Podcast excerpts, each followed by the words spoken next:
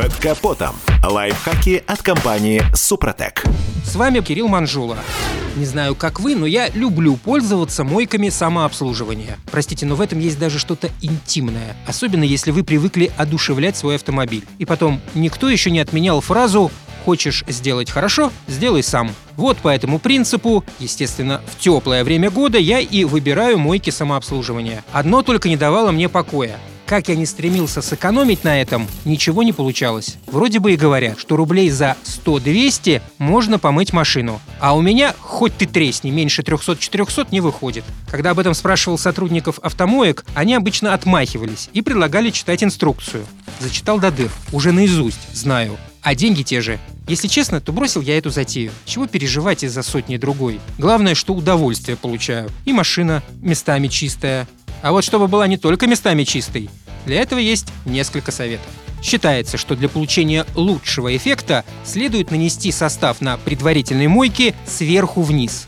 Процесс предназначен для того, чтобы размягчить и приподнять грязь, не повредив при этом лакокрасочное покрытие. Если последний раз у вас был и не вспомнишь когда, и грязь так просто не поддается, то я пользуюсь своим автошампунем.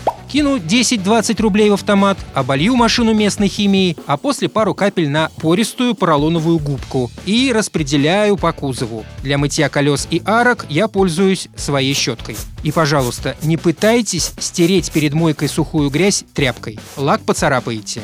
Только вода и только шампунь с мягкой губкой.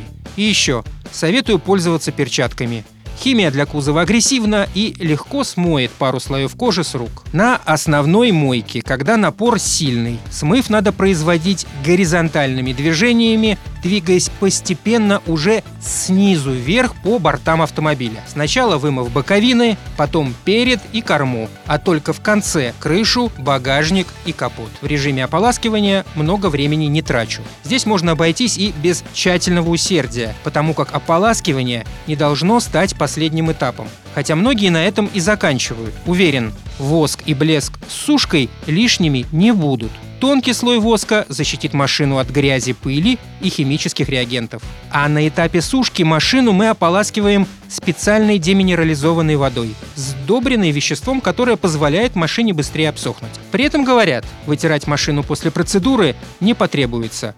Хотя, если погода солнечная, то я советую не полениться. Капли воды создают эффект увеличительного стекла, что пагубно действует на краску. На этом пока все.